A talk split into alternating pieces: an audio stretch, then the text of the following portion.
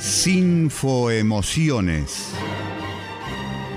Este espacio radial te llevará a conocer el maravilloso mundo de la dirección de orquesta, con contenidos puramente académicos, con los cuales podrás adquirir más y mejores conocimientos vinculados al mundo de la música orquestal y las emociones, que este maravilloso arte despierta en el músico y público en general. Sinfoemociones, una cita semanal que te brindamos para tu formación e información.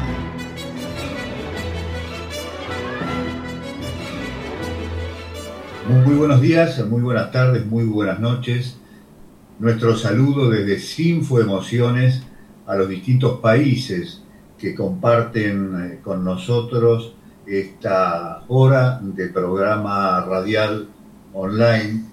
Eh, distintos países, eh, distintas personas, distintos interesados en seguirnos martes a martes en este horario, en este mismo lugar cibernético, en el cual este, junto a el maestro Francisco Navarro Lara compartimos conceptos de lo que es la sinfonía y las emociones, por eso hemos dado en llamar sinfoemociones, eh, siguiendo una línea muy interesante que es la que propone la escuela Francisco Navarro Lara con, eh, digamos, la técnica neurodirectorial.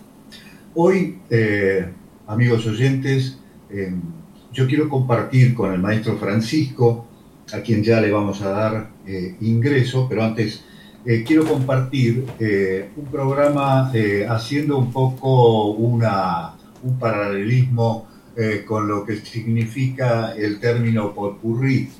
El popurrí, bueno, tiene sus acepciones, este, un conjunto de, es un conjunto de temas vinculados este, musicalmente en un espacio limitado de tiempo. Bueno, en este caso no, no, no vamos a tocar ningún instrumento con el maestro, pero sí vamos a hacer un popurrí de preguntas, obviamente vinculadas a la eh, técnica neurodirectorial, repito, eje fundamental, estructura, alma de este, los contenidos de la Escuela Francisco Navarro Lara, y que, este, bueno, en este popurrí, no sé, tengo unas cuantas preguntas disímiles, el maestro Francisco eh, nos las va a ir contestando.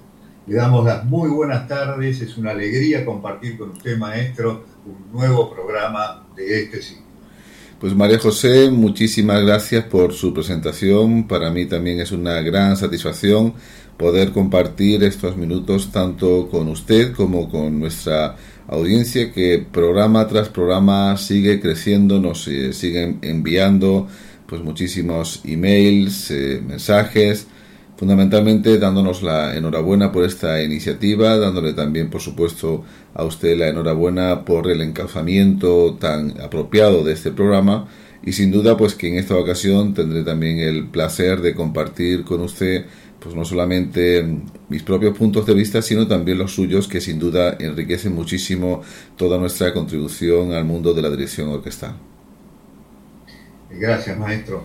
Pero eh, modestamente yo me pongo del lado de un preguntador y, este, y un gran escuchador de sus conceptos eh, que son, usted es portador de de, un concepto muy claro de lo que es la dirección, este, la neurodirección eh, y fundamentalmente eh, lo es avalado por nada más que, yo creo que ya pasaron las 10.000 horas eh, de, estar frente a la orquesta, así que con gran solvencia usted responde y, nos complace escucharlo con tanta contundencia cuando cuando emite sus opiniones, que no siempre son aquellas que eh, querrían, querrían, digo, eh, escuchar eh, algunas personas vinculadas al medio, pero que verdaderamente hay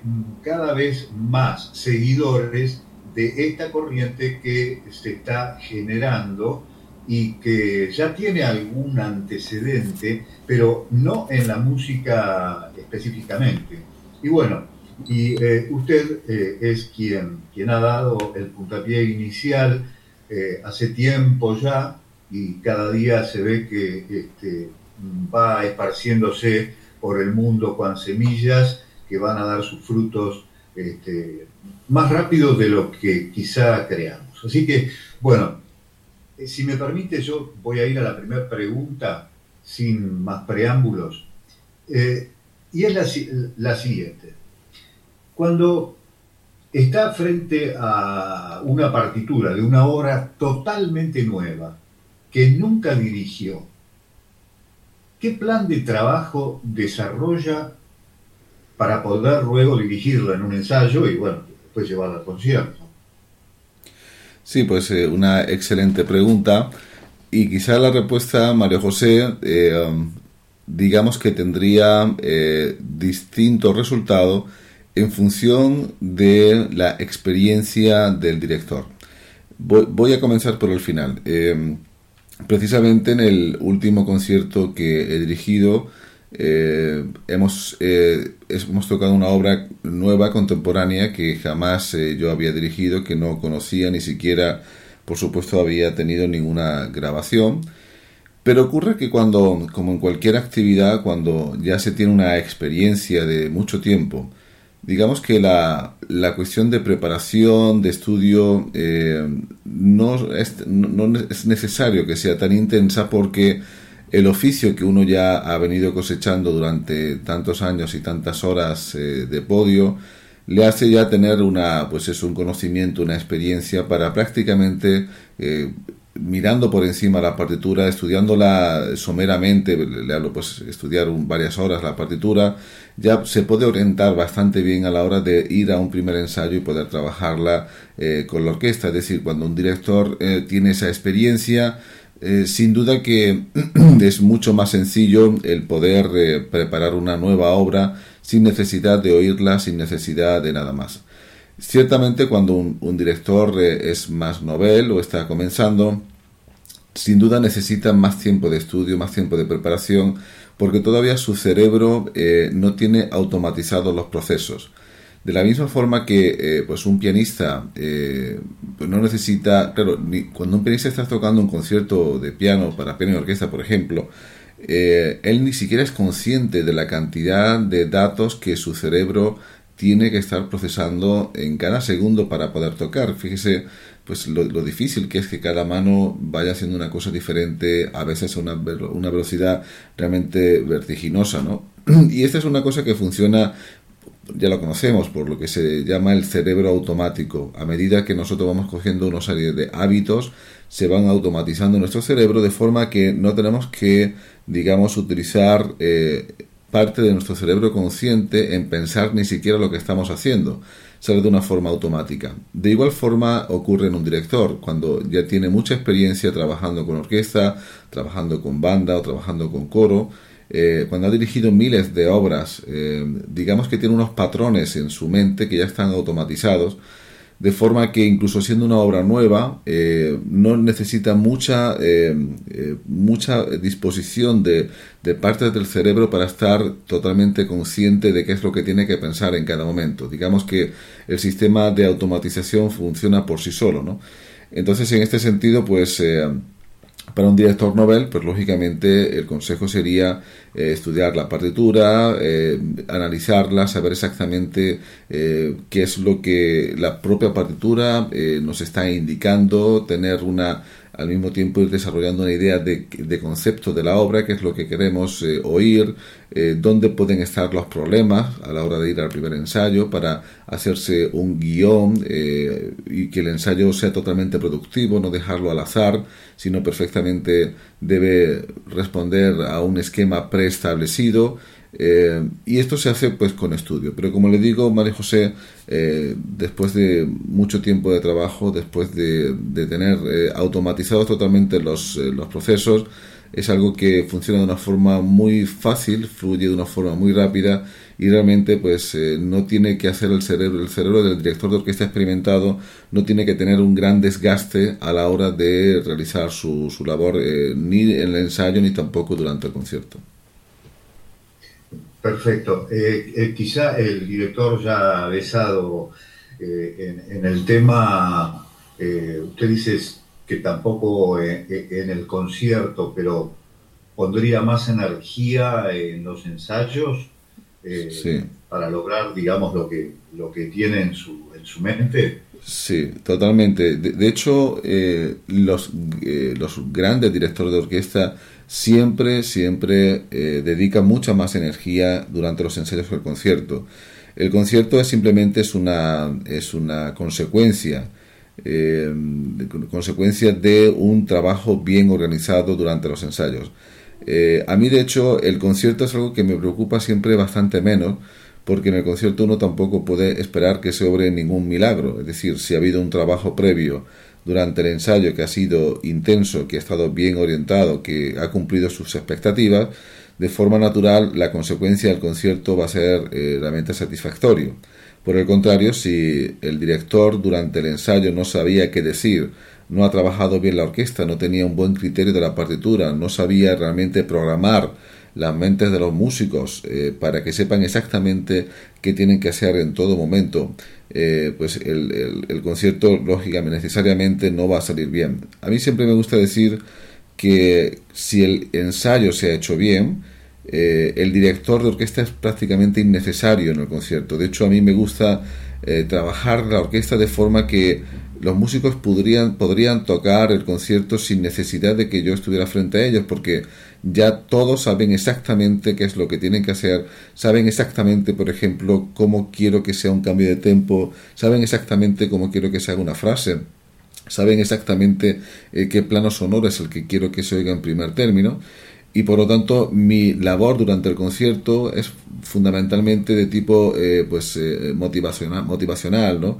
Eh, para reafirmar todo aquello que hemos estado trabajando durante los ensayos para transmitirle la propia emoción pero sin duda es una consecuencia todo lo importante la única posibilidad que tiene el director de, de modificar realmente es durante el ensayo en el concierto es ya la consecuencia de todo. Si el trabajo ha sido satisfactorio, el concierto será un éxito. Si el trabajo no ha sido satisfactorio, va a ser mucho más difícil que el concierto sea ese éxito. ¿no?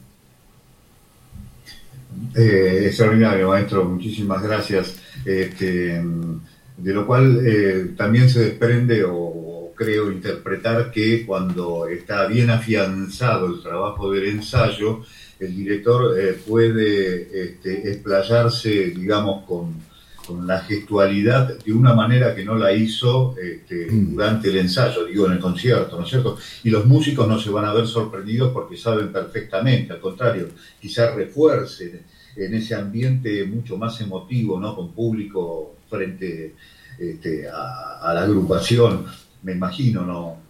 que puede ocurrir eso también, ¿no? Sí, efectivamente es todo un proceso, es decir, no se trata de decir que en el ensayo hay que dirigir de una forma diferente al concierto, sino que, eh, pues imagínese, eh, pues a usted, Mario José, le invitan para dirigir un concierto con la Orquesta Nacional de España, por ejemplo, pongamos por el caso, ¿no? Usted tiene una semana de ensayos, eh, nunca ha trabajado con esta orquesta, y lógicamente al principio eh, hay un periodo, digamos, de conocimiento, ¿no? igual que cuando se conocen dos personas por primera vez, ¿no?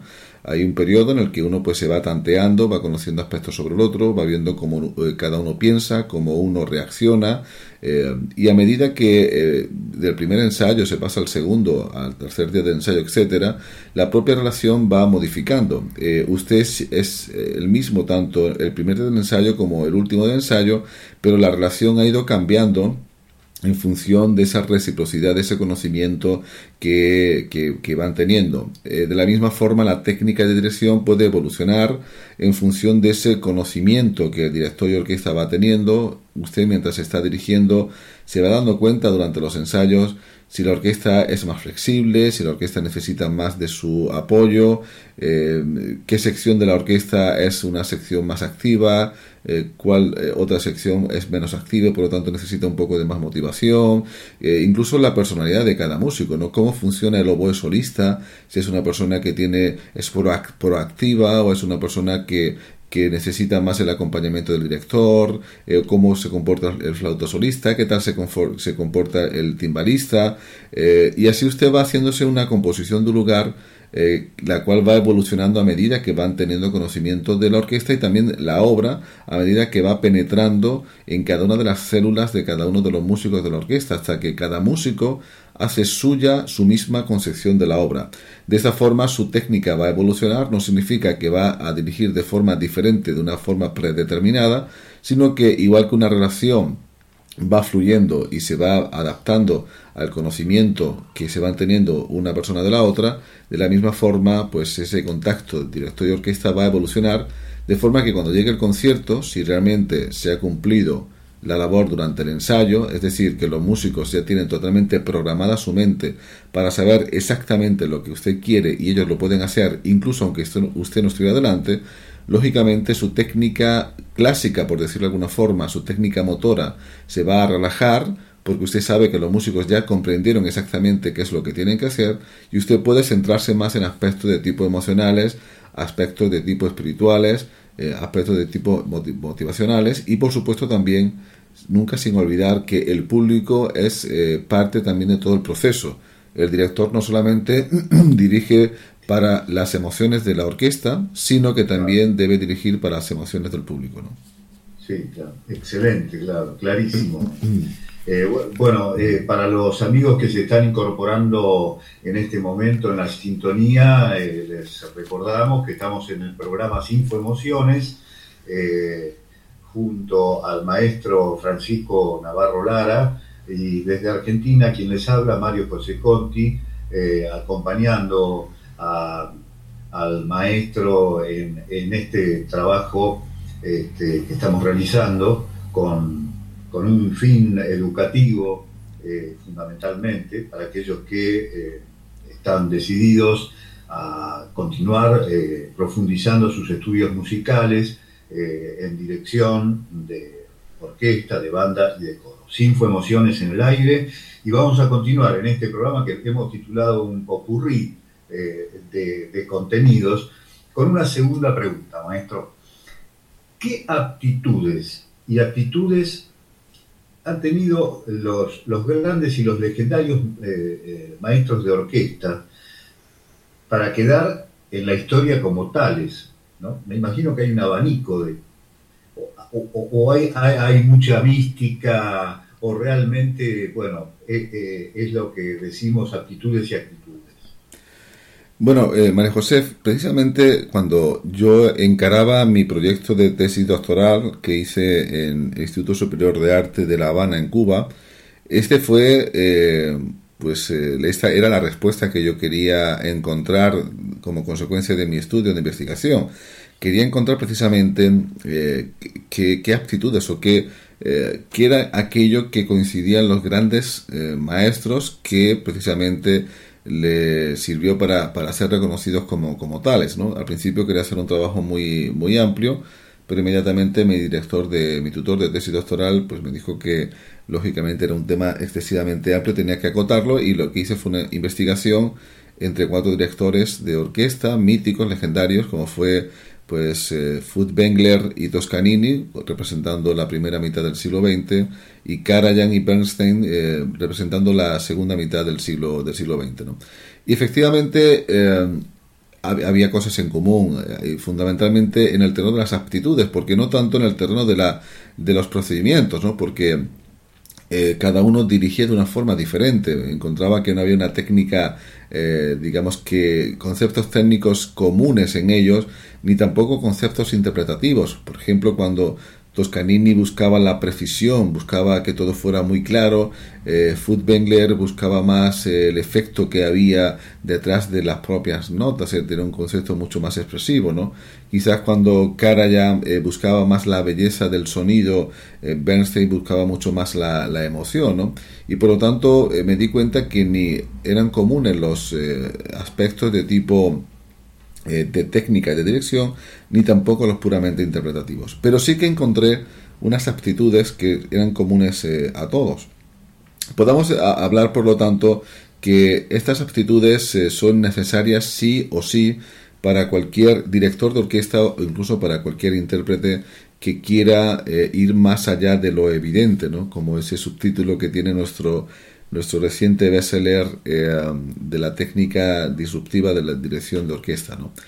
Una, eh, una de estas eh, aptitudes o de estas capacidades ¿no? que, que, tiene, que tiene todo grande, todo grande director de orquesta es sin duda que son, son visionarios, por decirlo de alguna forma. Es decir, son personas que tienen la capacidad de ver más allá de lo evidente, donde el común de los mortales solamente vemos eh, notas musicales, compases, etcétera. Ellos están viendo algo más, algo que va más allá, eh, que entra dentro del terreno de las emociones, que entra más dentro del terreno de las sensaciones, eh, de la espiritualidad, y además que tienen la capacidad para comunicarlo, aunque ciertamente los medios para hacerlo eran diferentes. Uno lo hacían desde, digamos, la autoridad, como por ejemplo pudieran ser Toscanini o Klemperer, y otros lo hacían desde el terreno, digamos, de la amabilidad, de, las, de la bondad, de, la fraternidad, como por ejemplo era Bruno Walter. Pero en cualquier caso, eran personas que tenían eh, esa capacidad de ver más allá. Y luego yo creo que otra capacidad importante es tener fe absoluta en lo que en ti mismo, ¿no? en tus propios planteamientos. No dudar si lo que estás haciendo está bien, está mal, es lo que se debe o no es lo que se debe, sino que tú tienes claramente una idea de lo que quieres hacer musicalmente y tienes una fe absoluta en lo que estás haciendo. Y también podemos decir que tienen una determinación eh, exquisita, es decir, son personas que están totalmente determinadas, eh, consagradas de hecho en su, en su oficio y son personas que no, que no cejan hasta conseguir lo que ellos quieran. En los ensayos se ven todos los grandes maestros como que no, eh, no pasan ni una, es decir, están eh, obsesionados con buscar la perfección de la propia idea que ellos tienen y por lo tanto no, no son directores que de alguna forma eh, atienden a cuestiones de tipo eh, personales o a cuestiones de tipo laborales o cuestiones de cualquier otro tipo, sino que la perfección musical es eh, su única razón de ser y es su única, es su única eh, digamos, luz que, que, le ilumina en su objetivo, ¿no? Y por lo tanto persisten hasta, hasta, bueno, hasta, lo, hasta el mínimo detalle, ¿no? Son, por lo tanto, muy perfeccionistas y yo creo que fundamentalmente estas son esas capacidades que yo destacaré que sin duda son comunes en todos los grandes maestros. Excelente. Sí, usted sabe que eh, cuando estaba haciendo estos comentarios, eh, se me venían a la memoria algunos, eh, bueno, algunos minutos de YouTube con ensayos de, de Leonard Bernstein, del propio eh, Carlos Kleiber, y eh, siempre, bueno, había un, ambiente de amabilidad, de cordialidad, hasta, hasta paternal, ¿no? Este, yo creo que los músicos, este, lo que observaba eh, en ese momento es que el músico se sentía, digamos, en la misma sintonía, muy, muy contenido, ¿no? Me parece que ellos se han destacado también, como usted bien lo dijo, en ese aspecto, ¿no? en, el de ser eh, verdaderos maestros rigurosos en cuanto al resultado, pero con un, con un plus de, humanismo muy importante que los acerca muchísimo. No sé, esa es la impresión a través de, una, de un video, no tuve la suerte de verlos personalmente, pero mm. eh, creo que algo de eso debe haber, ¿no? Ha habido distintos acercamientos, es decir, efectivamente eh, tanto Carlos Kleiber eh, era una persona en ese sentido muy muy amable en el trato, además era una muy imaginativo, ¿no? Sus ensayos realmente eh, siempre hacía un gran uso de esa gran imaginación que, que, él tenía, ¿no?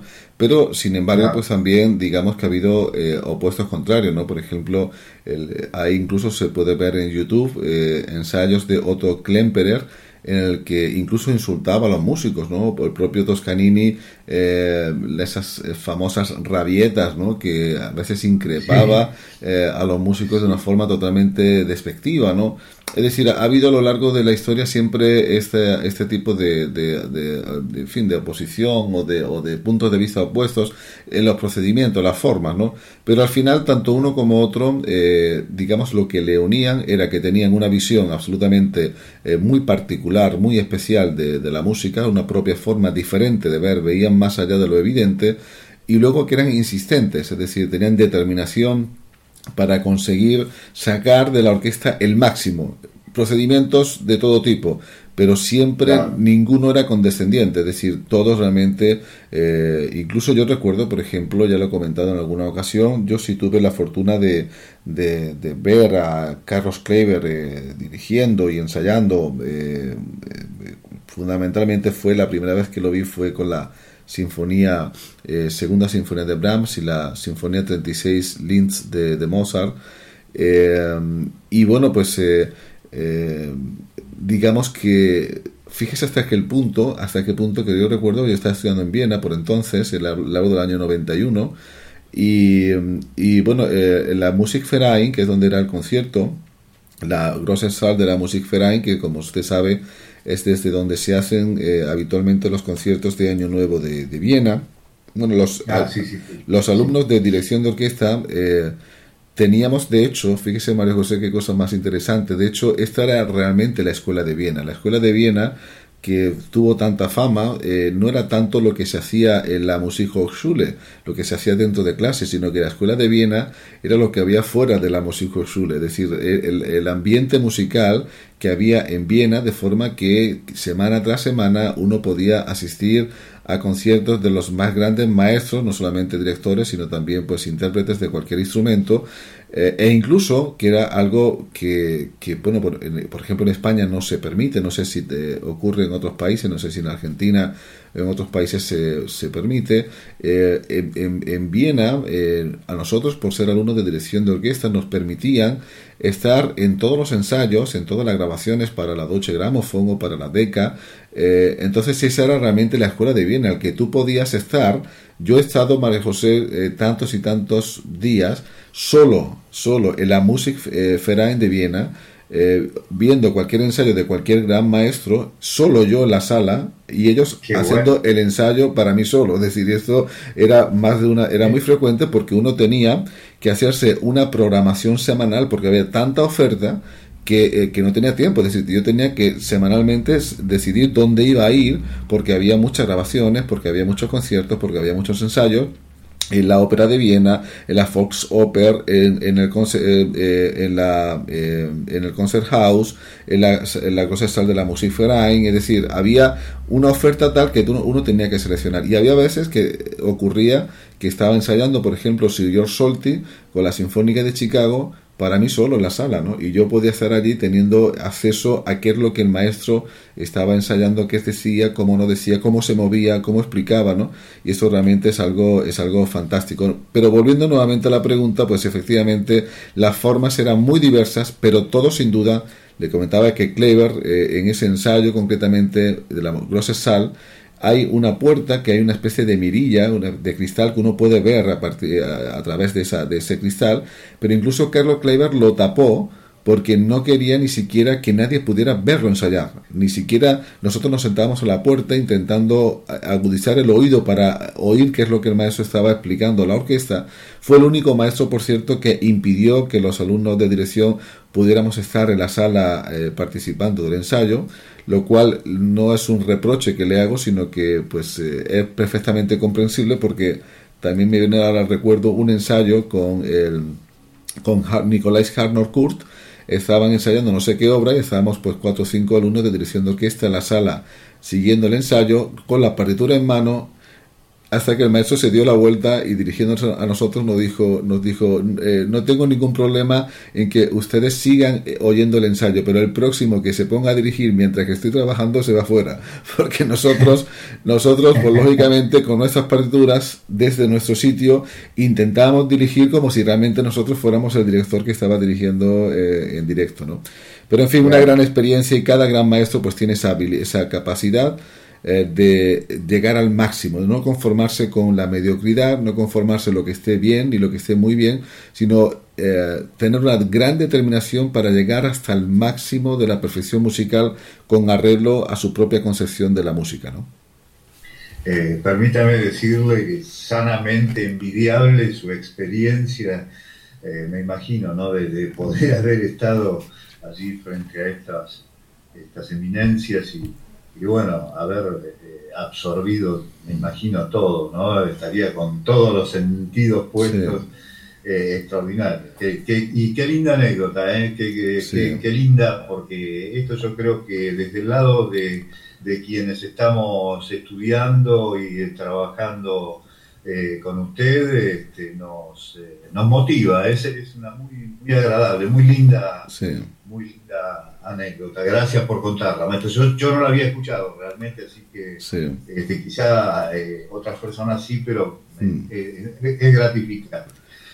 bueno, vamos a ir a, una tercera pregunta. ¿no? Esto está referido más, eh, digamos, a las inquietudes de alumnos o de aquellos que desean o trabajan con una orquesta amateur o, digamos, están introduciéndose en el mundo de la dirección.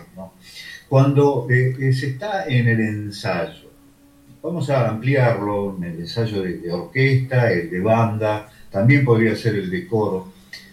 Eh, el director debe, debe llenar de explicaciones, llenar, digo, este, sí, sobreabundar o abundar en explicaciones a los músicos bueno, pues es una pregunta también que me interesa muchísimo porque creo que la respuesta que voy a ofrecer eh, sin duda que puede eh, alegrar, alegrar o facilitar la vida de muchos eh, directores de orquesta. Le digo porque yo tuve una muy mala influencia al principio de mis estudios musicales. Yo intentaba recopilar todo lo que había publicado en dirección orquestal eh, lo mío siempre ha sido una gran pasión por la música y específicamente por la dirección de orquesta, de forma que libro que eh, conocía que se había publicado, el libro que yo inmediatamente compraba, eh, compraba cualquier tipo de vídeos que, bueno, antes se vendían, ya pues nadie compra vídeos, ¿no? Pero vídeos de estos de las cintas, no de, de DVD, sino los vídeos de, de cintas de estos que se ponían en el aparato De, de vídeo y tal con ensayos de, de, grandes maestros. Es decir, yo estaba siempre intentando consumir todo el material en cualquier tipo de lengua. Yo pues hablo varios idiomas precisamente por porque me leía todo lo que caía en mis manos eh, que versara sobre la dirección orquestal y por ejemplo, la, bibliografía que había de libros de técnica de dirección, fundamentalmente americanos, este, norteamericanos, eh, lógicamente en inglés, en casi todos se especificaba como que el director de orquesta debía hablar lo menos posible durante el ensayo. Incluso en algún libro se estableció una especie de decálogo que sobre pues lo que el director de orquesta debería y no debería hacer y una de las cosas que aparecían como satanizadas, como prohibidas, era el hablar mucho durante los ensayos. Yo perdí varios años de mi vida eh, o sea, desaproveché varios años de mi vida porque efectivamente hice caso a, esta, a este punto del decálogo que decía que hablar lo menos posible. Y sin embargo, eh, el resultado final que yo obtenía nunca era eh, óptimo realmente.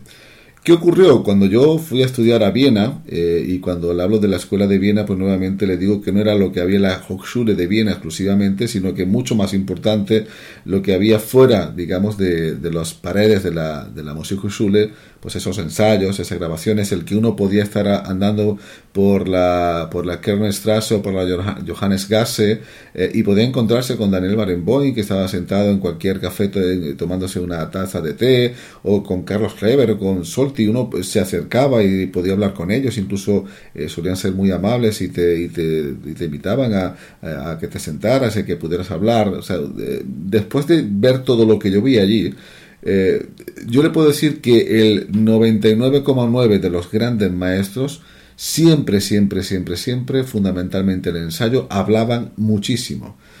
Eh, claro, al principio a mí me chocó esto porque a mí me habían dicho estos libros que yo leía que se debía hablar poco, que lo que tú no tenías que hacer es mostrar con el gesto.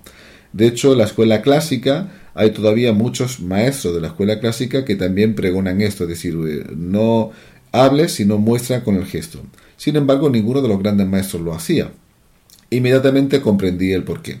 Recuerdo que lo que más me sorprendió fue un concierto que hizo eh, Sir George Solti, que vino con la orquesta eh, Sinfónica de Chicago y venía de gira, es decir, cuando una orquesta viene de gira, significa que una orquesta ya ha eh, no solamente ensayado en su país determinado pues miles de veces una obra, sino que además la viene tocando en distintos lugares, de forma que cuando tú la oyes en Viena, pues se, supone que ya la han tocado como 8 o 10 veces en otros auditorios, ¿no? Eh, por lo tanto es una obra que está, pues imagínese una gran orquesta y una obra de repertorio y en gira, es digamos algo que prácticamente los músicos tocan de memoria.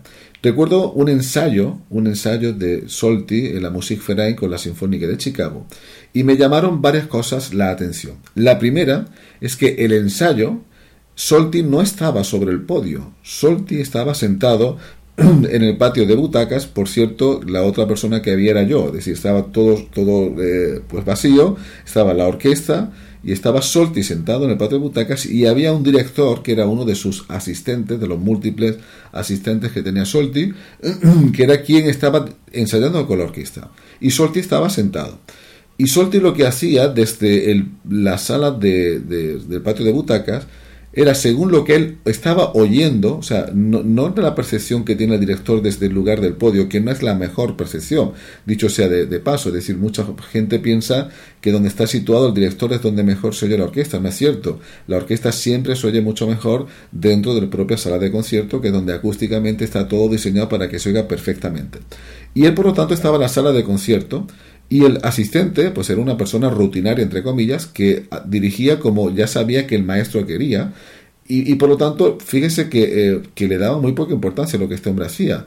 Eh, Solti estaba oyendo cómo estaba sonando la orquesta.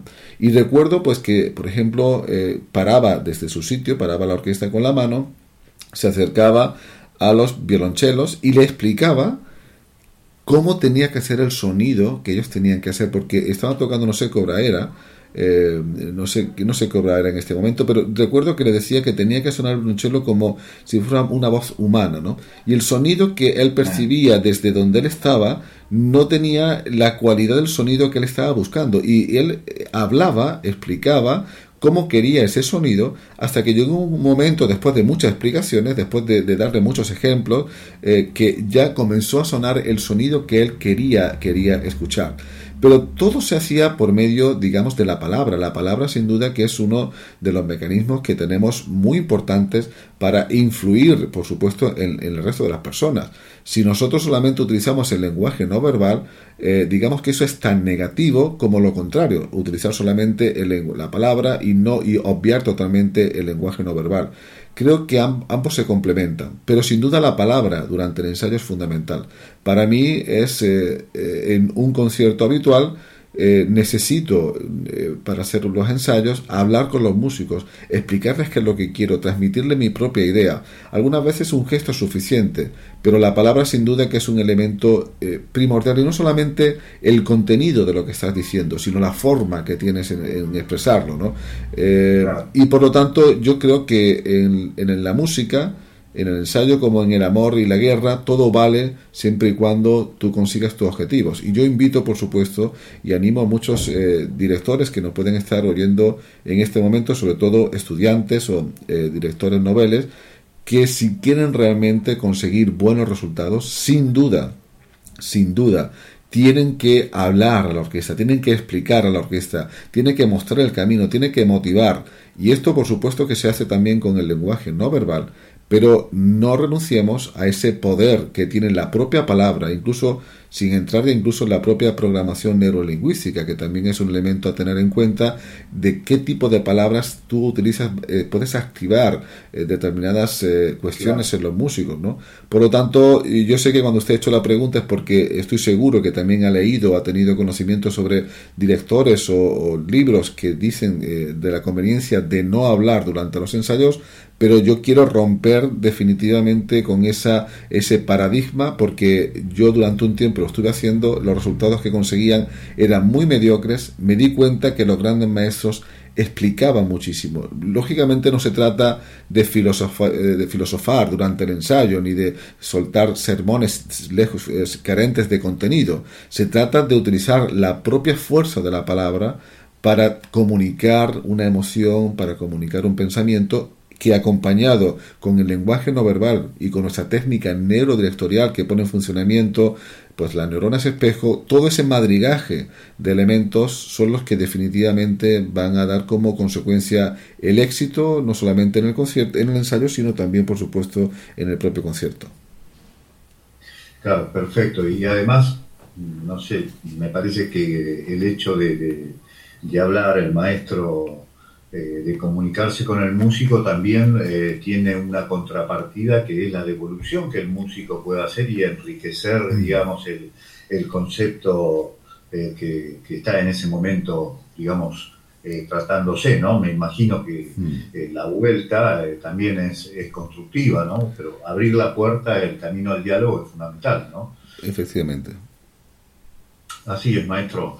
Eh, bueno, seguimos. Eh, el tiempo pasa rapidísimo. Eh, es, muy interesante todo lo que estamos desarrollando.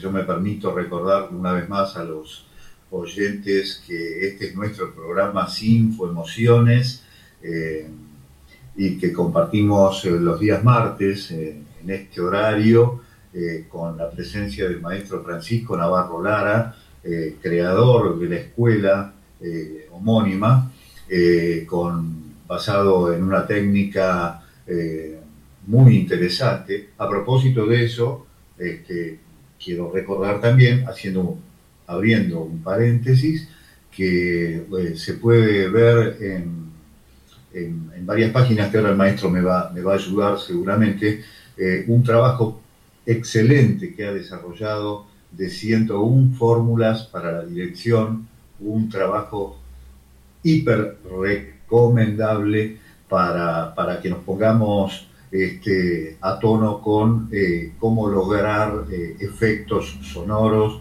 eh, en fin, una serie, son ciento, si mal no recuerdo, ¿no, maestro? 101 vídeos que tiene grabados, ¿no?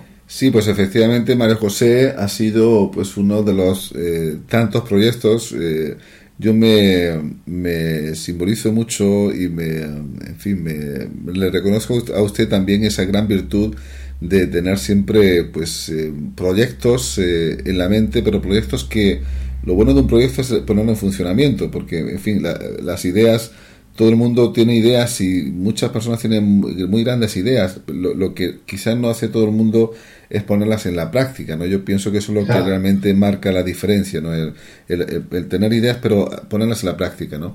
Este fue una, pues, un proyecto que, bueno, que este pasado mes de, de agosto, después de nuestro encuentro anual de alumnos, eh, vi que era conveniente porque digamos que usted, y además usted como alumno de la escuela, pues ya sabe que nuestro temario es un temario, eh, pues yo creo que, que, realmente es una gran obra, eh, creo que es la más grande obra que realmente se ha escrito sobre técnica de dirección de orquesta, que recoge de forma pormenorizada todas las técnicas, tanto clásicas como eh, modernas, novedosas, que tiene pues gráficos, que tiene pues incluso vídeos, que tiene, pero yo veía la necesidad de poder eh, demostrar con obras de repertorio clásico y de repertorios eh, sinfónicos de cualquier época, poder hacer yo propiamente las demostraciones de todo aquello que estamos aprendiendo en la propia aplicación al repertorio.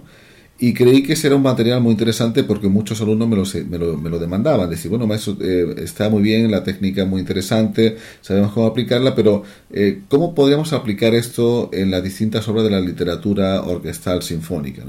Entonces, eh, pues inmediatamente me propuse hacer esta serie de efectivamente 101 vídeos en donde pues no solamente explico las distintas técnicas o fórmulas magistrales, por llamarlo así, de la dirección eh, de la técnica neurodirectorial, sino que además están aplicadas a distintas obras del repertorio sinfónico de todas las épocas, tanto música del barroco, del clasicismo, romanticismo, por supuesto también, y de la música más actual.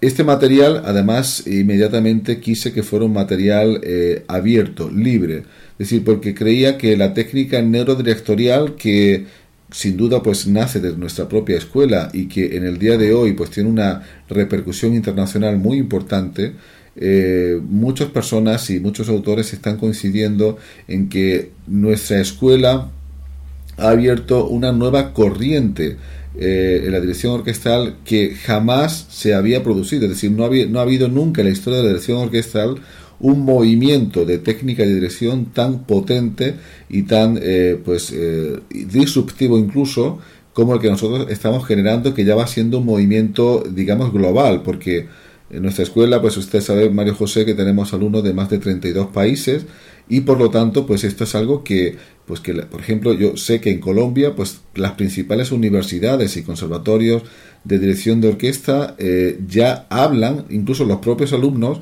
les pregunta a sus maestros sobre la técnica eh, neurodirectorial y tienen que, lógicamente comprar nuestros libros, eh, estar al tanto de todo lo que estamos haciendo porque ya este movimiento es un movimiento que ha eh, irrumpido de una forma bastante intensa en, digamos, en el arte de la edición orquestal. Ya no es el arte de la edición orquestal, no es lo que era hace 10 años, sino que ha evolucionado muchísimo gracias a las aportaciones que nosotros estamos haciendo. Y por eso quería que estos 101 vídeos fueran, digamos, libres, es decir, cualquier persona pudiera tener acceso a ellos porque creo que es un conocimiento, democratizar este conocimiento es muy importante porque no me cabe la menor duda que lo que estamos haciendo, Mario José, usted y yo en este momento, lo que estamos haciendo en nuestros libros, en estos libros que que, porque afortunadamente todos han sido bestsellers, eh, que, que, están consumiéndose en muchos países, de, incluso que no son de lengua española, ¿no?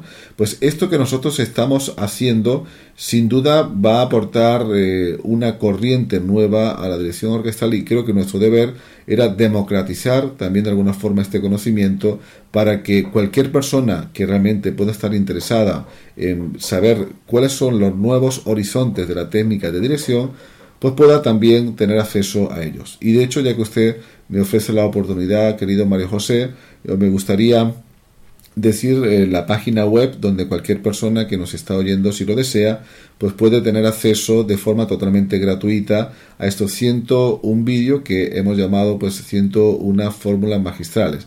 La, dirección es muy sencilla, es la dirección de nuestra escuela, que es eh, Musicum, terminado en M de Madrid, o sea, sería M de Madrid, U de Ucrania, S de Sevilla, I de Italia, C de Córdoba, U de Ucrania, M de Madrid, punto net, y era barra o diagonal, cada uno le llama de una forma diferente según el país, sería 101 escrito con número, o sea, 101 guion fórmulas guion magistrales.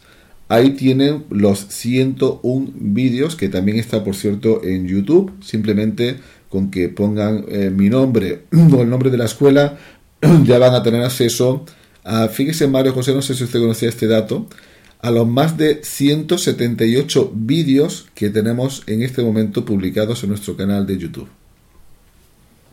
Increíble, sí, increíble. La verdad que, no, increíble no, creíble porque están eh, pero este, particularmente estos 101 vídeos que usted eh, ha presentado es un material sumamente interesante, por eso me he permitido este, dejarlo esto sentado. Yo sé que como el programa, este, si bien ahora está en vivo, va a quedar grabado.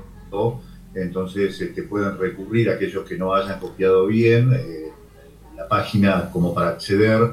Este, y bueno, y, ver este magistral trabajo que nos va a aportar muchísimo y que, bueno, después cada uno decidirá ahondar o no más en, esta, en este arte de la, de la dirección. Así que para mí es, un deber moral tener que decirlo, maestro, en, a través de este medio, propagarlo para que, para que sea conocido, ¿no? Porque las obras buenas hay que darlas a conocer, eh, si no quedan ahí en un grupo reducido, no, hay que darlas a conocer, por lo menos yo pienso de esa manera. Pues muchísimas gracias, María José. Además, incluso se me olvidó decir que creo que es otro el dato innovador interesante, y es que la grabación que se ha hecho se ha hecho con tres cámaras simultáneamente, es decir, eh, cualquier persona que usted ya lo sabe porque ya ha estado viendo los vídeos, hay una perspectiva pues frontal, se ve al director dirigiendo de forma frontal,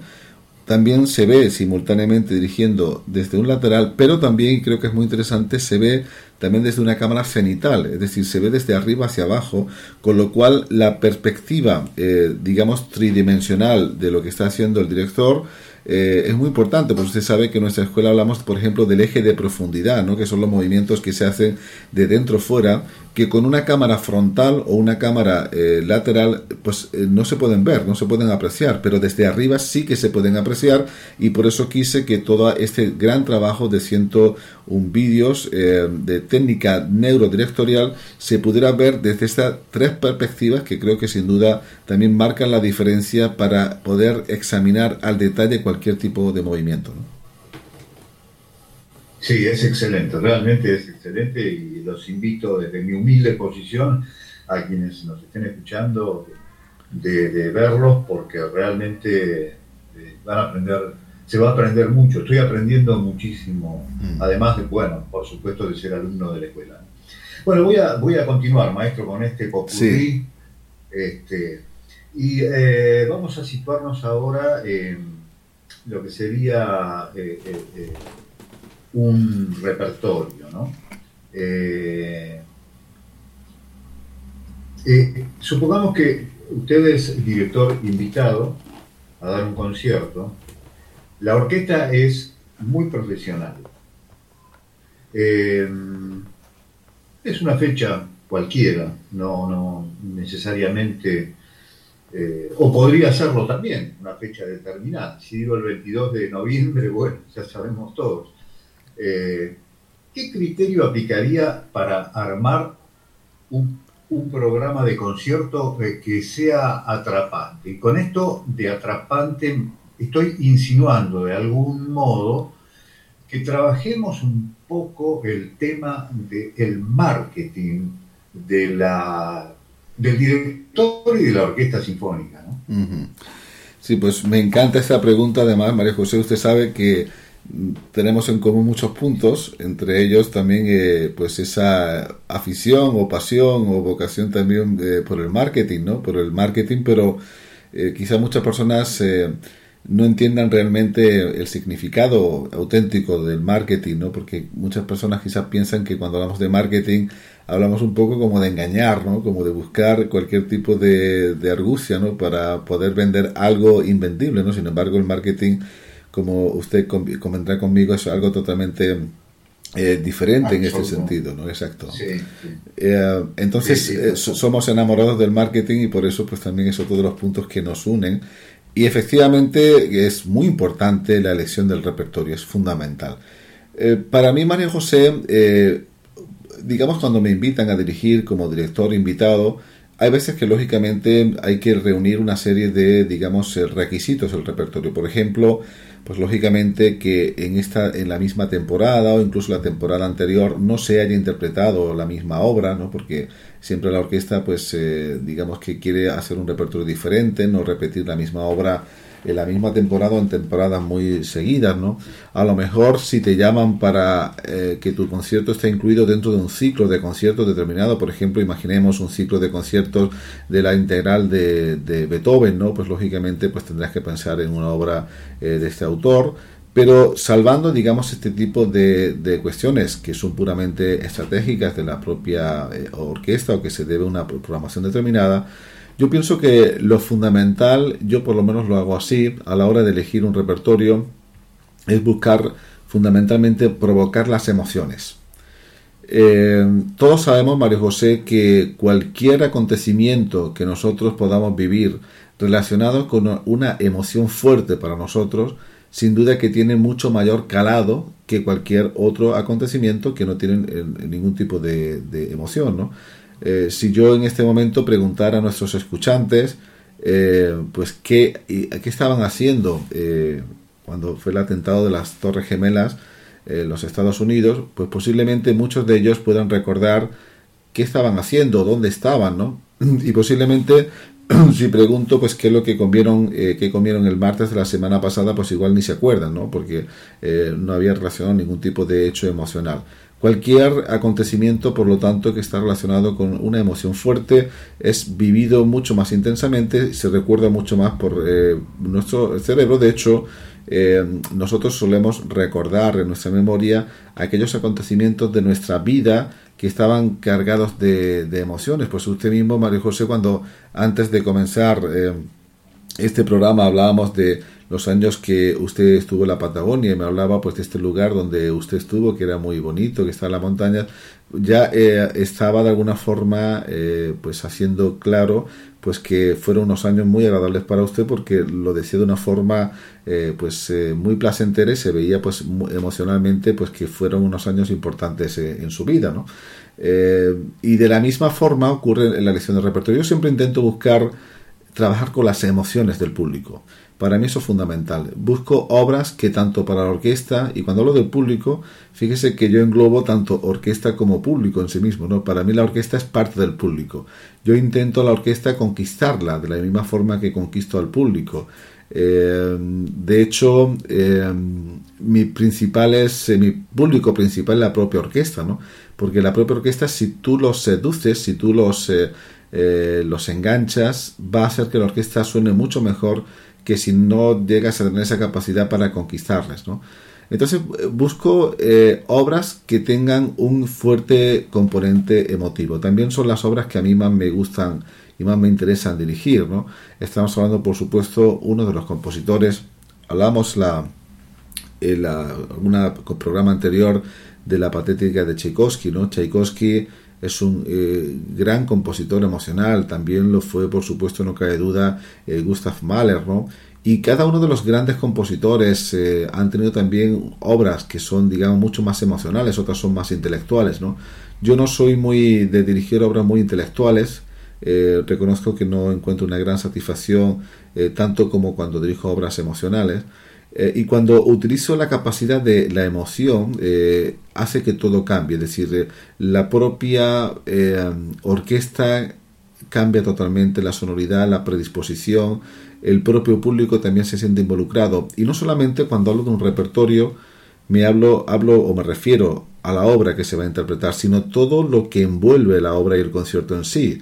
Eh, desde lo que es la, propia publicidad, eh, los propios programas de concierto, cómo está la sala preparada, eh, cómo el propio vestuario que lleva la orquesta o que lleva el propio director, las luces, la temperatura, es decir, todo esto juega, digamos, un papel decisivo. Usted sabe, por ejemplo, que uno de los grandes maestros que sabían de este poder, era el propio eh, ¿no? que bueno, pues en sus propios vídeos de sus obras era el director que más ha cuidado, pues eh, eh, usted por ejemplo ve una grabación en vídeo ¿no? de la novena sinfonía de Beethoven o de cualquier sinfonía y usted verá que tiene un trabajo de cámara absolutamente impresionante, él estaba en postproducción con todos los camarógrafos para saber qué tomas la que querían hacer, incluso había, hacían tomas eh, fuera de la propia interpretación para que tuviera eh, pues un determinado aspecto emocional, una determinada luz, incluso también la propia temperatura.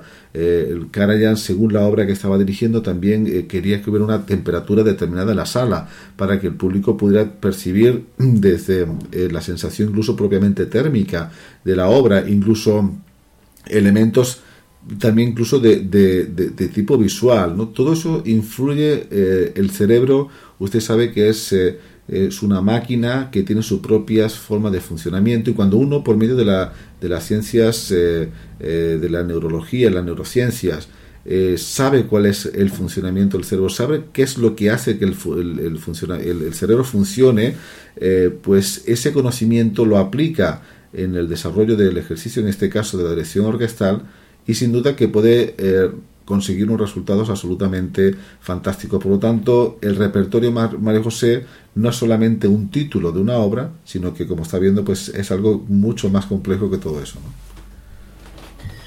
Bueno, maestros, muchísimas gracias. Eh, la verdad es que nos ha pasado el tiempo de una manera, por lo menos, no sé si a usted, pero a mí vertiginosa. Eh, y ya, ya estamos en el final, así que me quedan, como se dice, alguna pregunta en el tintero, pero bueno, eh, me, resta simplemente agradecerle este tan lindo momento. Eh, le aseguro que he pasado un momento muy agradable, como cada encuentro, cada programa que tenemos, en particular hoy con, con sus anécdotas eh, como estudiante y haciéndonos volar eh, la imaginación de estar en esos lugares tan envidiables, ¿no? Y en esas circunstancias tan lindas mm. de poder este, disfrutar, aprender eh, hasta ser eh, regañado por algún gran maestro, ¿no? ¿Cómo no va a quedar eso grabado en la memoria mm. suya, por supuesto, y de quienes compartimos ese, este lindo momento? Ha sido un placer, realmente, nuevamente esta emisión del programa Cinco Emociones, este, con usted, maestro Francisco Navarro Lara, a quien no tengo más que palabras de, eh, por, brindarnos todo su conocimiento, su experiencia. Eh, así que, bueno, les dejo eh, el cierre y nos, nos, volvemos a encontrar dentro de un par de martes para, para seguir charlando, ¿no es cierto? Bueno, María José, para mí también es un placer. De hecho, el tiempo vuela también muy rápido para mí. Eh, y también quiero, por supuesto, pues a todos nuestros escuchantes agradecerles el que nos hayan dedicado estos minutos y que, por supuesto, el compartir eh, una pasión eh, es algo que, que, sin duda pues es todo un privilegio. Así que muchísimas gracias, María José, y muchísimas gracias a todos los escuchantes. Gracias, gracias maestro, gracias a ustedes amigos oyentes que han compartido con nosotros esta, esta hora que parece que tuvo menos de 60 eh, minutos este, con el maestro Francisco Navarro Lara en Sinfo Emociones y que volveremos a estar compartiendo con nuestros colegas eh, Andrés y eh, con nuestra compañera Eva todos los martes en esta sintonía algo nuevo que nos trae siempre el maestro Francisco Navarro Lara y nuestros compañeros que recién acabo de mencionar, en este espacio que tiene por propósito la divulgación de lo que es eh, la educación musical desde la óptica de eh, la neurodirección, que es un eje temático fundamental de la Escuela Francisco Navarro Lara. A todos ustedes un abrazo una muy buena semana y nos volvemos a encontrar en este mismo punto de vista. Gracias. Sinfo Emociones, espacio radial que te llevará a conocer el maravilloso mundo de la dirección de orquesta, con contenidos puramente académicos con los cuales podrás adquirir más y mejores conocimientos vinculados al mundo de la música orquestal, y las emociones que este maravilloso arte despierta en músicos y público en general. Sinfo Emociones, una cita semanal que te brindamos para tu formación e información. Nos encontramos en la próxima cita.